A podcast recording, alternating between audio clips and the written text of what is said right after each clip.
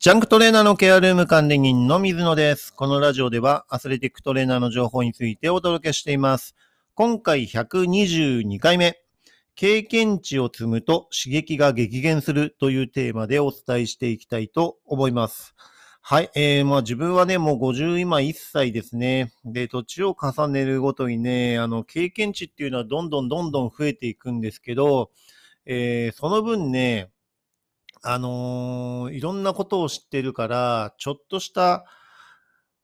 ことでね、あの、喜怒哀楽するっていうことがかなり減少してきました、実際に。はい。あの、なんかもう当たり前のように、えー空気のように感じるみたいな感じで、えー一つ一つ大きなリアクションをとって、えー喜怒哀楽、感情表現をするっていうことは、なんか大きく減ってるように感じます。まあ特にね、性格もそういう感じで、あんまり反応しないっていうのが、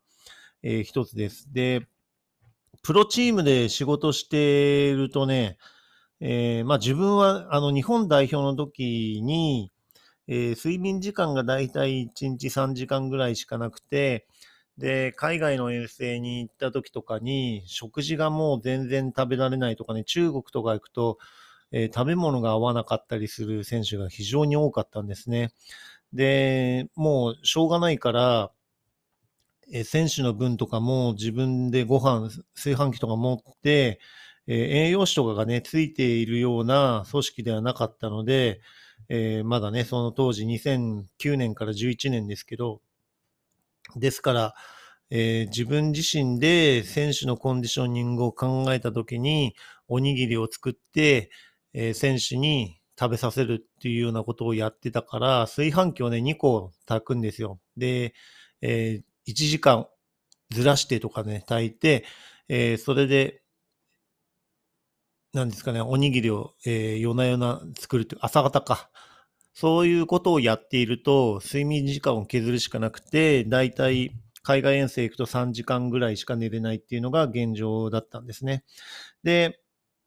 えーまあそういう形で仕事をしていると、えー実際に自分自身が、えーメインにやるのは、選手にテーピングやったり、ウォーミングアップも担当してたんで、えーそして選手のケアをするっていう形ですね。ですから、試合開始の2時間ぐらい前からもうしっかり準備して、えー体育館とかに行って、これ遠征の時もそうですし、あの、もうその前におにぎりとかを、えー作って、えー目いっぱい働いてるんですよ。で、そういうのが終わって、えーようやく今度試合の準備とかに入って、えー実際に試合会場行ってテーピング巻いたりするんですね。そうすると、まあ自分の一番の最初の仕事のポイントとしては、選手を、えー試合のコートに、えーしっかり送り出す、試合開始の時に送り出すっていうのが自分の仕事です。で、ストレングスコーチも、えー遠征にはなかなかついてこれなかったので、基本的に自分がウォーミングアップを担当していたっていう形なので、えーウォーミングアップをやる。で、実際に試合が始まった時に、はぁって言って気が抜けるんですよ。で、気が抜けちゃう、国際ゲームでも、えー気が抜けないと、もうやってられないぐらい疲労感があるんですね。で、まあ、ただ実際に試合が始まると、えーもちろん勝負事なんで、えー激しくね、あのー自分自身も熱くなるっていうかね、あのそういうふうにやってたんですね。で、それが終わって、え今度、後片付けとか、えアイシング作ったりとか、そういうのをやった後に、ホテル戻ってきて、えご飯食べて、もうすぐ選手のケアになるわけですよね。で、そうすると、ずっと一日中気張ってなければいけないんですよ。はい。だから、えーその時に、あの、もうふとね、ケアやってる最中に鼻血が出てくるんですよね。鼻ほじったりとかして出るんじゃなくて、もう完全にのぼせちゃって鼻血が出てくるんですね。で、こうなってきてる時っていうのは自分の中で結構やばい疲労感がある時っていうのが分かっているので、えーまあ状況がね、あの悪化する手前っていうところの、えー現れで鼻血が出てきます。で、さすがにこれが2週間ぐらいこの先続くと思うと、えーなんていうんですかね、あの、仕事中に倒れるわけにもいかないし、海外で倒れるわけにもいかないし、じゃあどこで手を抜くわけじゃないけど、エネルギーを保存する、温存しておくかっていうと、試合の時なんですね。で、試合まで、前までは、えー、しっかりと、あのー、いい仕事しないと選手が対応できないけど、試合中っていうのはドリンク渡したり、タオル渡したりとか、そういった形で、自分自身が試合の勝敗に対して熱くならなければ、えー、その分エネルギーが、えー、貯蔵できるっていうふうにね、えー、たどり着いたんです。はい。ですから、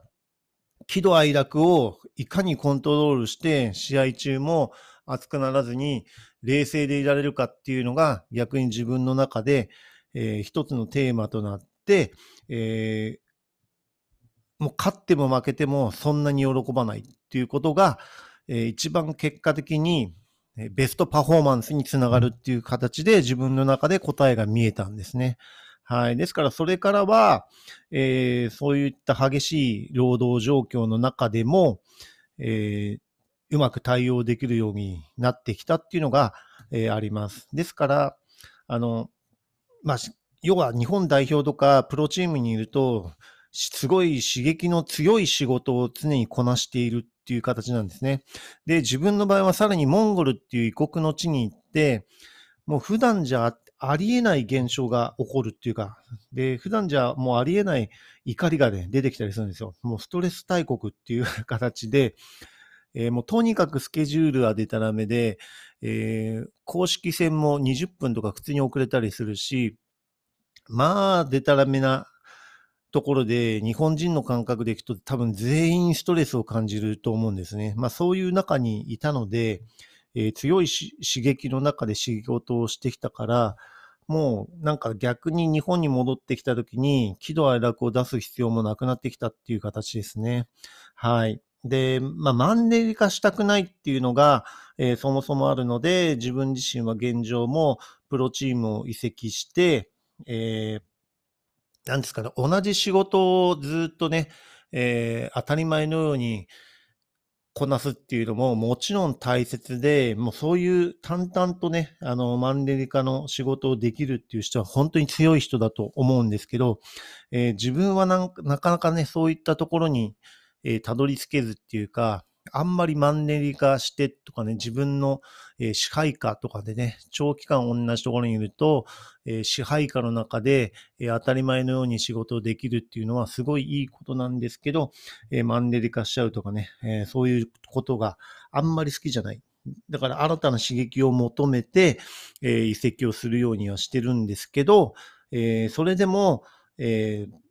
喜怒哀楽は出さないように、しておるっていうのは現状です。で、どうしても経験値を積むと、そういった部分で、えー、経験値自体が激減して、あのー、刺激自体が激減してくるんですね。もうなんか当たり前っていうようになって、淡々とこなせるようになるっていうか、まあ、逆にね、それが、えー、年を重ねてくると、なんか物足んなくなってくるんですね。はい。強い刺激が欲しいとか、えー、なんかそういうふうにエネルギーをえー、集中して使えるところがないかっていうところを、えー、模索しながら生きているみたいな感じですね。はい。だから、年を取っていくと、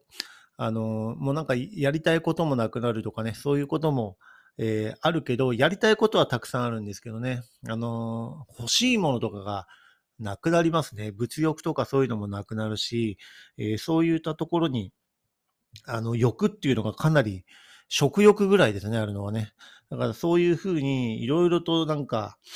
あの、変化していく。これが20代の時と感覚違うし、30代の時とも感覚違う。40代の時とも感覚が違うっていうふうに、えー、年を重ねていくと、経験値とともに、そういった刺激がどんどん減ってくるっていうのが現状ですね。はい。難しいんですけど、いかに、あの、人生楽しく、面白く、えー、やりがいがやりがいや生きがいを持ってね、あの、対応できるかっていうのは、年代によっても変わってくると思いますのでね、えー、そういったところも、えー、含めて、えー、いい人生勉強できてると思っています。はい。それではね、次回のテーマとしては、運とタイミングというテーマでお伝えしていきたいと思います。今回も最後まで聞いていただきありがとうございました。また次回もよろしくお願いします。